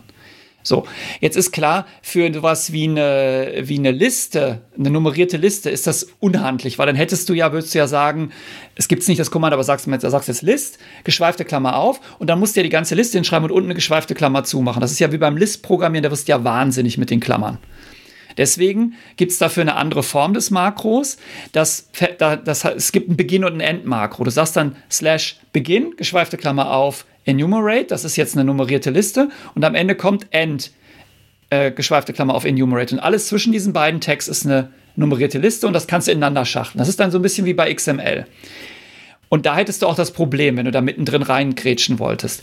Aber um genau das Problem, was du jetzt gerade beschrieben hast, zu umgehen, sind halt gerade diese äh, Makros, die das Dokument strukturieren, wie ähm, Kapitel und Unterkapitel, sind eben nicht, brauchen keinen schließenden Tag. Und wahrscheinlich hat man sich genau das gedacht, was du gerade beschrieben hast und hat das gelöst so. Ja, das ist ja durchaus attraktiv. Ich muss nur sagen, also alles, was ich bisher kenne, hat halt sowohl in Programmiersprachen als auch in, in, in XML, äh, jetzt abgesehen von Markdown, hat halt genau diesen, diese Notwendigkeit, es am Ende auch zu schließen bei den meisten Sachen. Also so gesehen ähm, klingt es ja spannend, wobei man natürlich dann wahrscheinlich auch aus Versehen vielleicht noch in einem Tag drin ist. Das, wobei ich über, ja, gut, ich, ähm, ich glaube, das muss ich erstmal noch sacken lassen. Genau, denk mal drüber nach, aber du wirst, du wirst dann zu dem Ergebnis kommen, dass ähm, ein Kapitel nur durch, ein nächstes, durch das nächste Kapitel beendet werden kann. Und dass deshalb das eigentlich komplett logisch ist, das so zu machen. Weil wie, was soll ein Kapitel beenden, außer das Ende des Dokuments oder das nächste Kapitel? Und was soll ein Unterkapitel beenden, außer das nächste Unterkapitel oder das nächste Kapitel? Ne, und damit wird es eigentlich klar. Wobei das ja dann bedeuten würde, dass du diese Befehle teilweise sehr weit treiben musst, weil wenn du sagst, etwas endet und es geht mit normalem Text weiter, dann muss es ja immer ein Befehl sein, weil ansonsten wird das ja nicht funktionieren. Das habe ich jetzt noch nicht verstanden. Wie, wie meinst du das? Ja, wenn ich jetzt einfach einen langen, langen Absatz habe und da will ich etwas Spezielles reinmachen, ähm, zum Beispiel eine Tabelle, sage ich jetzt mal, wobei Tabelle ist wahrscheinlich auch wieder ein doofes Beispiel. Und jetzt habe ich die, jetzt ist die Tabelle, ich mache da Spalte, Spalte, Spalte und dann endet die Tabelle und der Text der letzten Spalte der Tabelle endet ja und dann soll es weitergehen mit dem nächsten Text, der einfach weitergeht. Da müsste ich ja zwingend einen neuen Absatz beginnen, damit das mitbekommen wird und könnte nicht im vorherigen Block, in dem die Tabelle vielleicht eingebettet war, einfach weitermachen, weil ich kann ihm ja nicht sagen, die Tabelle ist zu Ende und es beginnt jetzt was, sondern es soll ja das vorherige beginnen. Genau aus dem Grund hat, ist Tabelle natürlich etwas, was einen Beginn und ein End hat. Ah, okay. Ich, ich sage ja nur die, nur die Kommandos, die dazu dienen, das Dokument in Kapitel und so weiter zu strukturieren, haben keine schließenden Tags, sondern die sind einfach, die beenden sich gegenseitig. Ja? Okay, also das, was, was man eigentlich so als Strukturebenen und Hierarchie des Dokumentes verstehen würde am Ende, wenn es rauskommt, wenn man, sagen wir, ein Inhaltsverzeichnis machen würde, das, was dann immer mehr einrückt, über diese Text sprichst du. Genau, und die, die heißen, glaube ich, in LaTeX haben den speziellen Namen Sectioning Commands oder so oder Makros. Ähm, und die werden halt speziell behandelt, damit du dieses partielle äh, Kompilieren machen kannst, was du gerade beschrieben hast. Eine Tabelle willst du ja nicht partiell kompilieren, das wäre verrückt. Ja, das äh, klingt spannend, aber tatsächlich muss ich sagen, ähm, es ist jetzt von, dem, was ich jetzt so gehört habe, ist es tatsächlich je nach Zielgruppe jetzt nicht unbedingt an allen Stellen Konkurrenz zu Word oder dergleichen. Wenn man wirklich als, was du vorhin auch, auch gesagt hast, als Anfänger für den schnellen Erfolg würde ich es jetzt, glaube ich, nicht suchen, sondern ich glaube, ich persönlich fände es jetzt spannend, weil es schon so mein Profil und auch mein Interesse trifft, sei mal strukturierte Dinge zu erfassen und dann auch mir dann aussuchen zu können, wie es am Ende rauskommt. Also zu sagen, ich möchte es jetzt einmal so, ich möchte es vielleicht in größer, in kleiner, ich möchte es vielleicht morgen mal als Folie, ich möchte es als Buch äh, machen. Ich möchte es vielleicht aber auch online auf meine Webseite stellen als, als, als Preview des Buches, vielleicht in HTML gesetzt oder so. Das klingt alles spannend. Ähm, aber jetzt tatsächlich Briefe schreiben, das würdest du tatsächlich auch machen? Ja, ich schreibe meine Briefe mit LaTeX. Und zwar aus dem einfachen Grund, ich war irgendwann so genervt, davon, dass ja bei einem Brief ist es ja auch wieder genau das Problem. Ne? Du hast ja eigentlich ist das ja alles total semantisch. Du hast einen Empfänger, du hast einen Absender, gut, das bin ich. Du hast einen Betreff, du hast ein Datum, du hast vielleicht ihr Zeichen, unser Zeichen. Ähm, du hast einen sehr geehrte Damen und Herren, bla bla bla. Und du hast am Ende irgendwie mit freundlichen Grüßen. Und das ist ja, wenn du das mal anguckst, ist das ja fast alles bis auf den, den wirklichen Mittelteil, äh, wo du den eigentlichen Text hast, immer, immer dasselbe. Und ich habe mir dann irgendwann mal mit, mit, mit, mit langem Gefummel, habe ich bestimmt ein paar Stunden dran gesessen, habe ich mir einen Briefbogen gemacht, der genauso aussah, wie ich ihn wollte. Mit, also da gibt es natürlich auch aus ComaScript, habe ich ja gesagt, gibt es eine Vorlage, aber die gefiel mir noch nicht so. Ich wollte da noch ein Logo reinhaben und meinen mein Namen an der speziellen Stelle und noch sowas. Und dann, und seitdem ist Briefe schreiben natürlich ganz einfach, weil ich, ich nehme einfach nur ein, eine, ich habe natürlich dann eine leere Vorlage, da schreibe ich nur noch den Betreff, den Empfänger rein und meinen Text und es fällt ein fertiger Brief raus mit Knickmarken, mit, Dat mit dem aktuellen Datum, mit allem. Und das ist natürlich super angenehm. Ist vielleicht jetzt ein bisschen freakig, ja, wird vielleicht nicht jeder machen wollen, aber ähm, kann man natürlich auch damit machen. Why not? Und das, für mich ist es okay. Also ich, ich bin schneller so als mit Word. Okay. Ähm, verstanden. Ähm, wenn ich jetzt sage, ähm, das, was du jetzt erzählt hast, das hat mich so begeistert, ich möchte jetzt äh, LaTeX verwenden, aber ich fange ja nicht auf der grünen Wiese an. Wenn ich jetzt sag, äh, wenn ich jetzt bei uns in den Verlag gehe und sage, wir machen jetzt statt XML, machen wir demnächst LaTeX, dann haben wir da 400.000 äh, Altdokumente, die äh, in LaTeX überführt werden müssen. Gibt es da auch äh, ähm, ja, Toolchains oder sowas, wo man sagt, es gibt ähm, Übergänge zwischen populären Formaten, also Auszeichnungsformaten, dass man sagt, ich kann, äh, ich kann von dem einen ins andere ähm, konvertieren. Gibt es da auch Werkzeuge für oder ist das eher, dass man sagt, okay, LaTeX ist so, ja, so funktionsumfangreich, dass man sagt, nee, das ist das sollte man auch, ähm, sag mal, aus voller Inbrunst von vornherein gemacht haben. Ich kann dir ja mal eine Geschichte erzählen. Also, wie mein, mein persönlicher Leidensweg. Vielleicht fangen, fangen wir damit mal an. Also, als ich studiert habe, hatte ich genau dieselben Vorurteile wie du. Ich habe gedacht, oh, LaTeX, das ist ja irgendwie total schrecklich.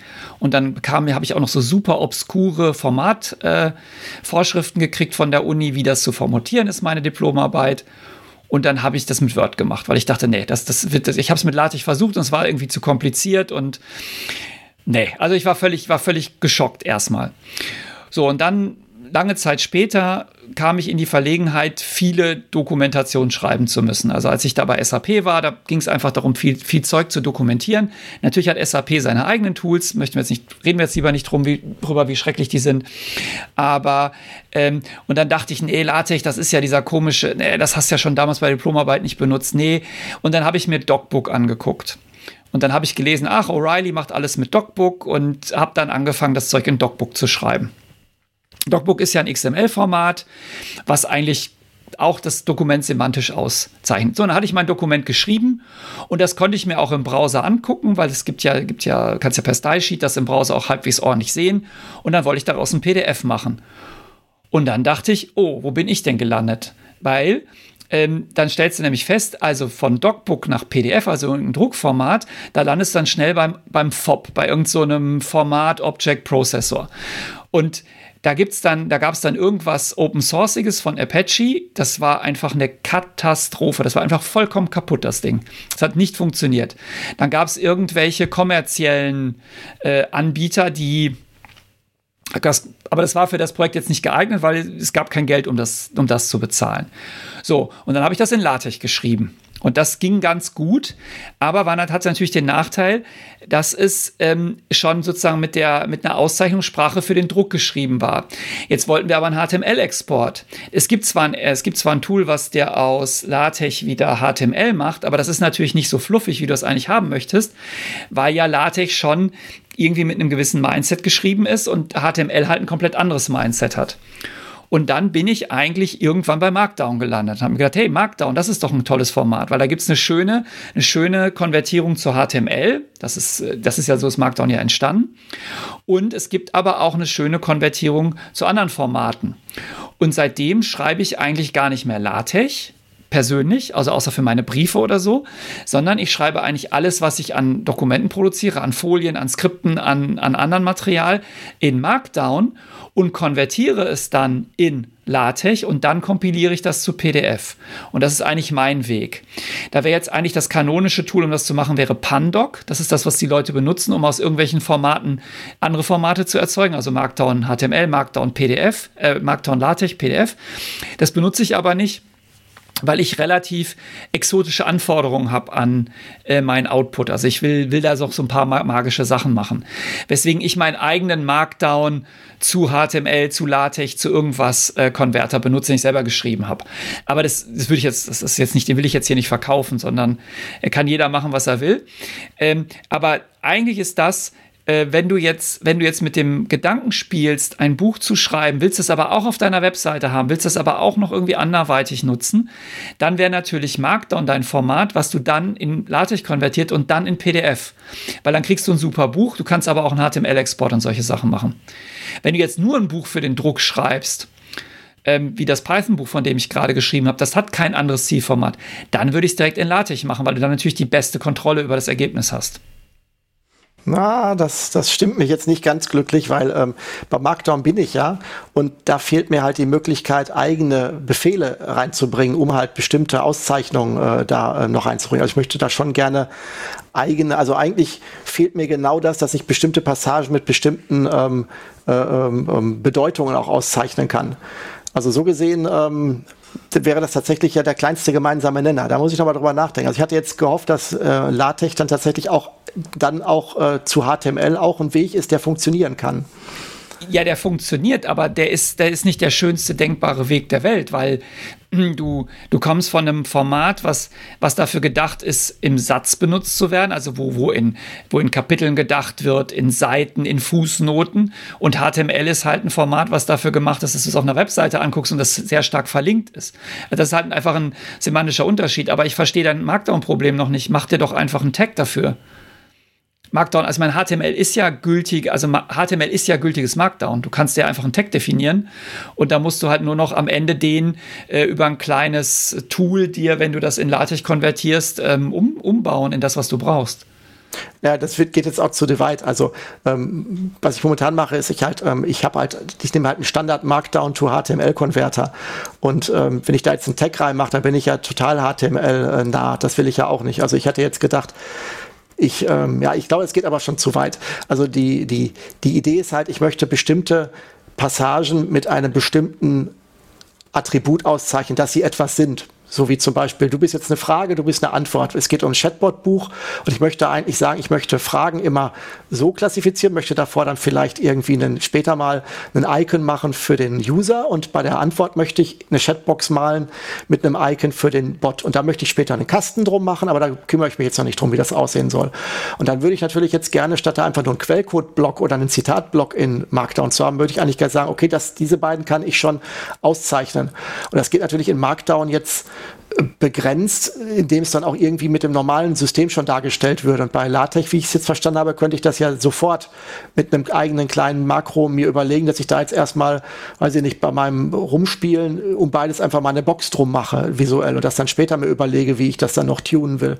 Weiß ich nicht, beim Bot mache ich eine blaue Box drum, beim User mache ich eine rote Box drum, so zum Experimentieren. Und das ist halt, das wäre dann wieder eher XML, wenn ich mal auf meine mir bekannten Sachen zurückgreifen würde und nicht unbedingt Markdown. Es sei denn, ich übersehe bei Markdown was.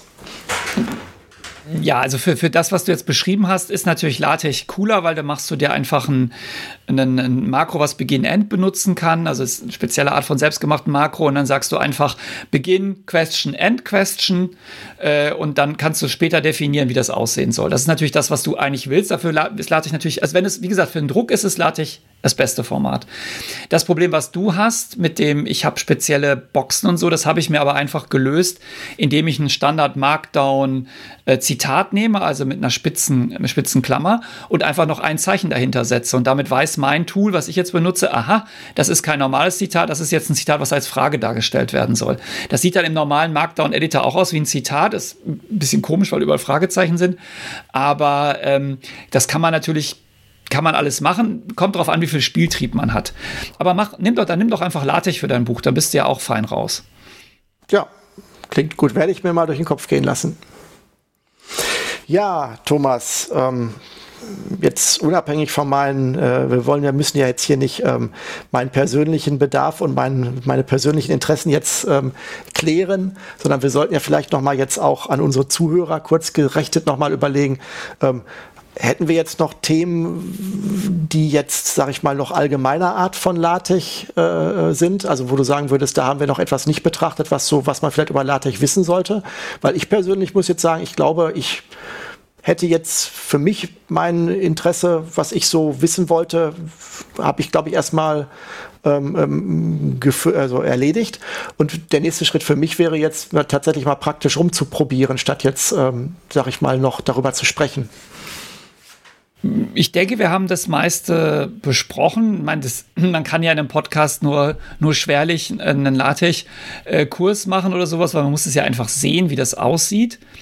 Ich denke, was, was man vielleicht jedem mitgeben muss, der damit anfängt, dass du ähm, am Anfang ist es, wirkt das alles sehr kryptisch und du kriegst halt manchmal auch seltsame Fehlermeldungen.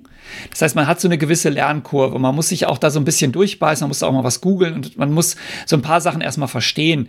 Weil es, es gibt so, so ein paar Dinge, die sind halt einfach speziell. Also gerade wenn es in Literaturverwaltung geht und wie Literatur gespeichert wird und wie die benutzt wird. Äh, das sind halt alles so, so Sachen, die sind jetzt nicht sofort intuitiv klar. Aber wenn man diese Lernkurve erstmal geschafft hat, dann ist LaTeX ein super Tool, weil LaTeX dich anders als Word nicht auf den letzten Metern im Stich lässt. Also die Erfahrung mit Word ist einfach, und ich betreue ja sehr viele Abschlussarbeiten und ich gibt ja auch mal wieder Studierende, die dann Word nehmen, obwohl ich immer sage, hm, das würde ich mir überlegen, aber die wollen es dann trotzdem tun. Das, was bei denen immer passiert, ist, dass Word am Ende, also wenn kurz bevor es fertig ist und alles ist geschrieben und alle Quellen sind drin und alles, fängt Word an zicken zu machen. Und dann kommt natürlich natürlich der Abgabetermin immer näher und näher und näher und, und die Leute sind vollkommen verzweifelt. Also das Highlight war wirklich, ich saß im Bachelorarbeitskolloquium, das heißt, das ist der, der letzte Termin, wo sozusagen, das war in dem Fall eine Studentin, ihre Arbeit verteidigen muss. Sie steht dann da vorne, macht eine Präsentation, du hast die Arbeit vor dir liegen, hast natürlich vorher gelesen. Und da hatte Word völlig erratisch an manchen Stellen weiße Boxen über den Text gelegt. Die waren, der Text war einfach weg. Das waren irgendwelche Grafiken, die irgendwo rumgefloatet sind und so weiter. Und die waren natürlich völlig verzweifelt, die Arme. Das passierte mit LaTeX nicht. Das nervt dich am Anfang vielleicht, bis du verstanden hast, wie es funktioniert. Aber wenn du dein Dokument äh, durch LaTeX durchgeschickt hast und da kommt am Ende ein PDF raus, dann ist das in Ordnung. Da fehlt kein Zitat, da fehlt keine Fußnote, weil das hätte LaTeX dir gesagt. Das hätte einfach eine Fehlermeldung gebracht vorher. Ja, also das heißt, da kannst du sicher sein, dass das in Ordnung ist. Und das, denke ich, ist das, was man immer im Hinterkopf haben muss. Äh, du investierst entweder vorher und hast dafür am Ende ein schönes Leben bei deinem Buch oder deinem Dokument. Oder du hast es am Anfang einfach und wirst in diese schöne, kuschelige Word-Welt äh, hineingelullt und am Ende lässt es dich im Stich. Und da kannst du dir immer überlegen, es ist wie beim guten Freund, welchen möchtest du? Ja, oder einer Partnerschaft, wo es am Anfang ein bisschen holpert und am Ende super ist oder wo es am Ende richtig schwierig wird. Das kannst du dir dann überlegen. Und im letzten Fall, also ich, ich würde immer den LaTeX-Weg gehen, weil der LaTeX-Weg, ähm, wenn man es einmal im Griff hat, dann hat man eigentlich gewonnen. Ja, das ist doch schon mal eine coole Schlussbetrachtung. Ähm, ich hätte jetzt noch eine ganz dumme Frage, die uns wahrscheinlich wieder an, ganz an den Anfang nochmal zurückwirft, äh, die ich mich aber trotzdem gefragt habe. Woran erkenne ich denn ein LaTeX-Dokument? Gibt es eine spezielle Endung oder ist das eine TXT-Datei oder ähm, gibt's, ist, das eine, ist das überhaupt, gibt es eine Konvention dafür oder kann das alles sein, was ich da einlese? Die Konvention für LaTeX-Dokumente ist, dass sie auf .texn, also wie das ursprüngliche Programm Tech heißt. Das ist sozusagen die Konvention, die man verwendet.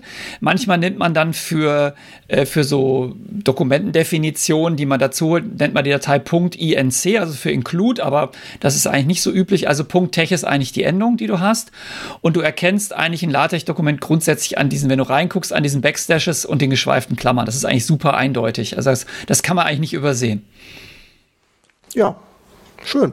Dann hätte ich jetzt, wie gerade schon gesagt, alle meine Fragen erstmal beantwortet von dir. Und wenn du nichts hast mehr noch, dann würde ich, kann ich dir einfach wieder nur mal Danke sagen für diese sehr informative äh, Aufklärung über ein neues Thema. Habe ich dich denn jetzt heiß gemacht? Also bist du jetzt, äh, bist du hot, hot, hot und willst es mal ausprobieren? Ja, das ist Oder eine gute sagst Frage. du das nur? Hä? Was ist jetzt mit der ähm, Phobie? Ich, ähm, also nein, ich, ähm, nachdem ich jetzt, ich glaube ja jetzt verstanden zu haben, habe ich, ähm, würde ich sagen, ja, es ist ähm, für mich als Mindest, also ich sag mal so, da ich mich ja als zum Technik-Nerd auch zählen würde, ich glaube, für die Zielgruppe ist es auf jeden Fall was. Ähm, wie weit ich es jetzt tatsächlich meiner Mutter empfehlen würde, sobald sie ihren ersten PC hat, äh, da haben wir uns ja, glaube ich, so ein bisschen von entfernt, dass das nicht unbedingt das wäre, äh, was What You See is What You Get treibt. Ähm, bezogen auf den konkreten Anwendungsfall jetzt mit meinem Buch bin ich tatsächlich ähm, würde ich tatsächlich gerne machen, wenn ich nur das PDF im Auge habe. Ähm, dieser, dieser Knack mit dem Markdown, der geht mir jetzt nur durch den Kopf, weil ich müsste dann tatsächlich ja ähm, mir für Markdown, weil ich auch Markdown direkt zu Web anzeige, müsste ich mir zumindest da an der Stelle auch eine eigene kleine ähm, ähm, ähm, eine kleine Ergänzung machen. Das, man kann ja in die Markdown-Sachen, die ich verwende, durchaus eine eigene, eine eigene Ergänzung in die, in die, ähm, in die Toolchain reinhängen. Das, da gibt es total viele ähm, Erweiterungen, dass man auch Mermaid-Diagramme kann. Also man sagt, im Endeffekt macht man eine ganz lange Chain und sagt, okay, kompilieren wir das Markdown und dann ganz viele Extension-Methods dran gehängt, was alles verwendet werden soll. Die kann man auch machen. Das wäre wahrscheinlich dann die Notwendigkeit, das einmal zu machen, ähm, um dann danach zu LaTeX rüberzugehen, um deiner Empfehlung zu folgen. Das klingt jetzt durchaus gar nicht so verkehrt, muss ich ganz ehrlich sagen, weil als Editorformat finde ich Markdown tatsächlich schön, äh, wenn es wirklich um Fließtext mit ein paar Auszeichnungen geht. Das kann ich dann auch schön im Visual Studio Code aufmachen. Das ist schon, ähm, ob ich dann jetzt wirklich LaTeX auch als Rohformat ständig sehen wollte, ähm, das, soweit wäre ich, glaube ich, jetzt spontan nicht. Das hatte ich ja gesagt. Also ich verwende LaTeX auch nur noch sehr selten im Rohformat und mache mir das, wie du es gerade beschrieben hast, im Allgemeinen erzeuge ich mir das aus anderen Formaten.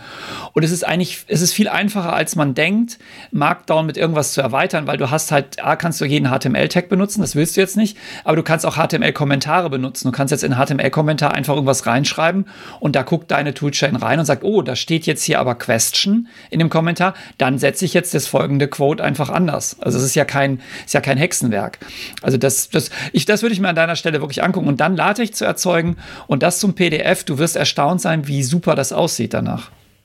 Ja, das ist sicher, das ist auch etwas, was ich tatsächlich, wo ich sagen muss, ähm, das ist auch ein Defizit, weil meine momentane Toolchain sieht so aus, ich bin im, also nicht für das Buch, sondern angenommen, ich schreibe auch Protokolle mit Markdown, die ich dann als PDF verschicken will. Das mache ich momentan auch schon. Da habe ich mir aber das Visual Studio Code genommen, dann schreibe ich dann eine Markdown-Datei und dann habe ich rechts eine Preview, der das auch schon mit irgendwelchen Plugins, die ich äh, im Visual Studio Code installiert habe, halt verrendert. Und dann, wenn ich speichere, wird auch eine PDF-Datei erzeugt. Und da kann ich tatsächlich sagen, ähm, ja, die wird erzeugt und die hat an mehreren Stellen Dinge, die mir nicht gefallen, äh, gerade vom Satz her. Sei es so Kleinigkeiten wie, ähm, wie ist oben die Überschriftszeile, mit wo der Dateiname drin steht, wo ich mir denke, das will ich eigentlich gar nicht. Das kann man so begrenzt konfigurieren, aber halt ganz, ganz oberflächlich nur. Und gerade typografische Sachen sind wirklich ganz schlimm. Das heißt, da ist wirklich dann mal eben ein Wort auf der nächsten Seite und Umbrüche und alles. Also das ist wirklich schon sehr, sehr, ja, also sieht nicht sehr wertig aus, was da als PDF rausfällt. Für rumgeschickte Protokolle im internen reicht's, sag ich mal, oder mal eben schnell so eine Gesprächsnotiz. Aber ähm, das, das ist halt die Grenze. Das ist wirklich so als, als Spieldokument geeignet. Und ähm, wenn man das tatsächlich jetzt professionalisieren könnte, dann würde das für mich ein super Ersatz an der Stelle sein, da die PDFs auch aus Markdown für den alltäglichen Gebrauch zu erzeugen. Also so gesehen, das werde ich mir auf jeden Fall anschauen. Also diese, genau diese Layout-Schwächen von diesen ganzen Markdown-Prozessoren haben mich auch davon abgehalten, das direkt zu verwenden. Ich habe dann auch so Sachen versucht, ähm, man kann ja einen Google Chrome dann irgendwie fernsteuern und das daraus, aber das ist PDF-Setzung, das sieht alles Mist aus. Du musst dir halt darüber im Klaren sein, Tech und LaTeX wurde von Leuten gemacht, die absolute Typo-Freaks waren. Also die haben, da war Typo first. Da geht es echt darum, dass es super aussieht. Und Markdown war, wurde von Leuten gemacht, die von HTML genervt waren und die was haben wollten, was ähnlich mächtig ist wie HTML, aber nicht so viel äh, spitze Klammern braucht. Und ich glaube, das ist einfach der, der große Unterschied, den man, den man sehen muss. Und also vielleicht noch ein Beispiel und dann höre ich auch auf zu schwärmen wir mussten an der Hochschule, wir müssen immer so, das nennt sich Modulhandbücher erstellen. Das ist einfach, da ist jede Vorlesung drin, wer hält sie, wie viele Stunden dauert sie, was sind die Inhalte, was sind die Kompetenzen, wie oft wird sie angeboten und so weiter. Und das hatten wir früher in einem Wiki und dann haben wir das Wiki einfach ausgedruckt und das sah super schrecklich aus. Einfach weil das HTML war und so weiter. Und da wir das auch das Editieren so nervig war, habe ich, hab ich das irgendwann mal einfach in eine Datenbank gespuckt, weil das ist ja immer dasselbe, zu jeder Vorlesung sind dieselben Informationen. Und da läuft einfach ein zusammengehacktes PHP-Skript drüber über die Datenbank, schmeißt ein äh, LaTeX-Quelltext raus, schickt den durch den LaTeX, also durch LaTeX durch und lädt das PDF dann hoch. Und es sieht einfach super aus. Und es hat natürlich jetzt auch alle Querverweise und so, weil die automatisch dann entstehen. Ich weiß ja, welche Vorlesung es ist, mit welcher verklingt ist. Und das sind alles so, so, so Dinge, da man denkt erst, das ist super fies. Aber wenn man jetzt, wie wir aus der Informatik kommt und weiß, wie man was generiert, also einen Text generiert, ja, man kann auch Templates für verwenden. Also wieder so, ich meine jetzt Templates im Sinne von Handlebars oder ERB oder sonst irgendwas. Dann kann man sehr schön solche LaTeX-Dokumente erzeugen und die kann man sehr schön ähm, anzeigen und äh, oder PDFisieren. Also das ist, das ist ähm. immer den Aufwand eigentlich wert, da mal reinzugucken. Es geht schneller, als man denkt. Jetzt habe ich tatsächlich, ich befürchte, ähm, wir sind doch nicht am Ende, weil du hast, äh, ich, ich komme noch auf eine, äh, auf eine Sache, die tatsächlich, die ich für gar nicht unrelevant halte, die mir aber noch gar nicht klar ist. Wir haben jetzt sehr stark von dem, vom Input geredet, wie das Dokument formatiert sein soll. Und du hast gesagt, man solle ein Template nehmen. Ähm, genau das habe ich ja jetzt beim Markdown gemacht. Ich habe ein Template, das aus Markdown ein PDF macht und ich bin damit unzufrieden.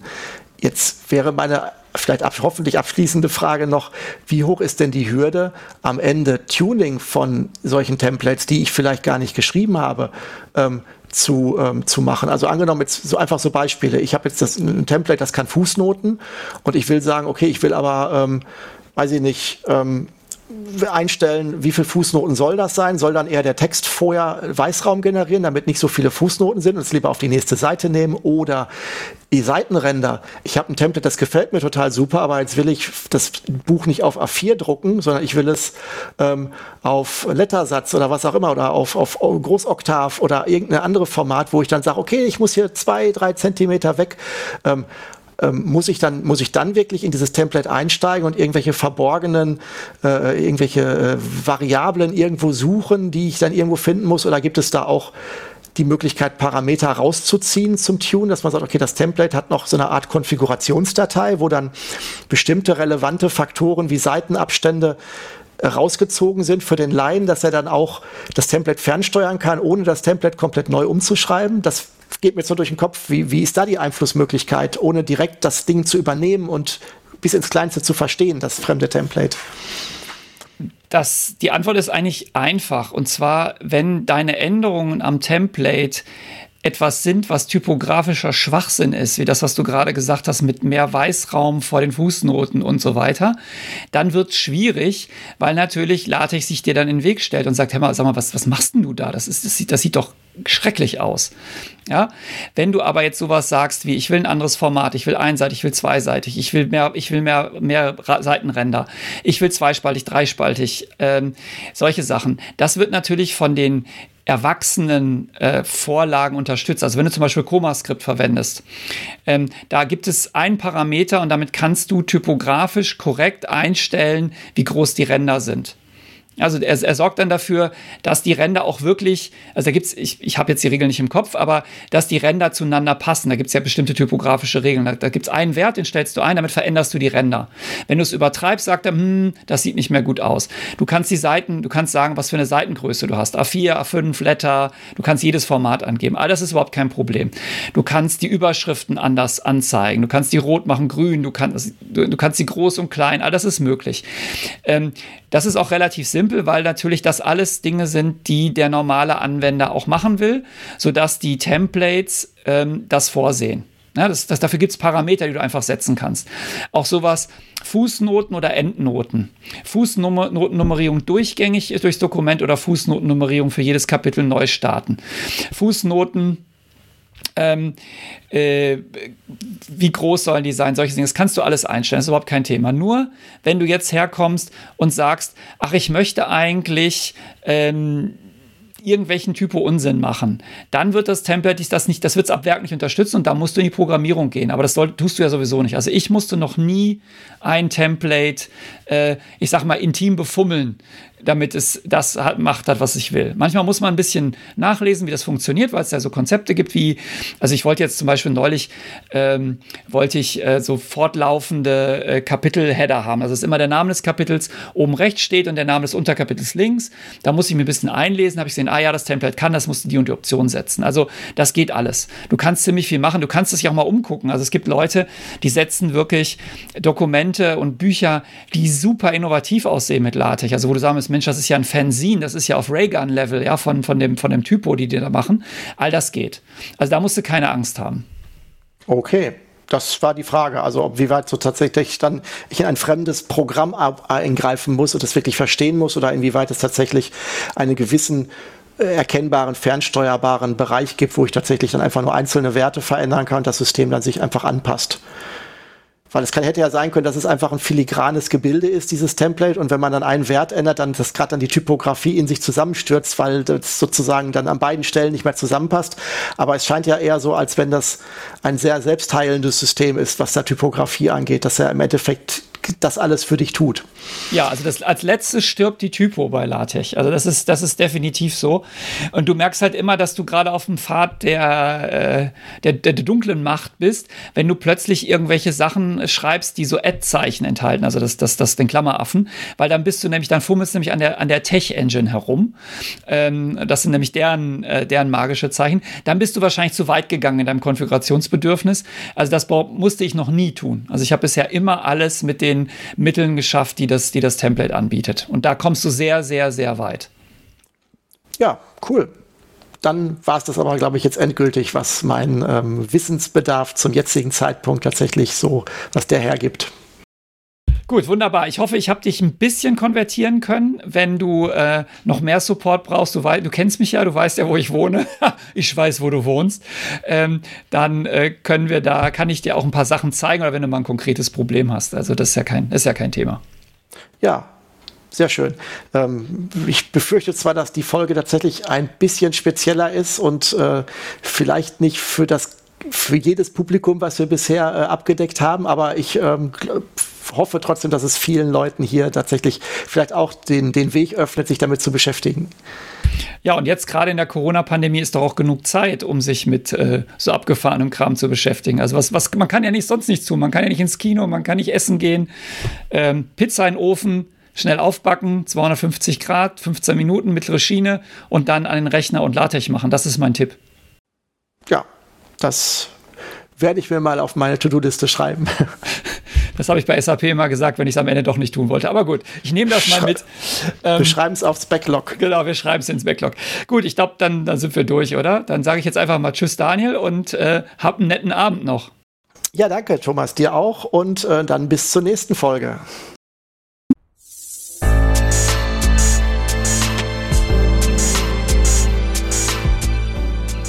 Das war's mal wieder mit Springwald Radio.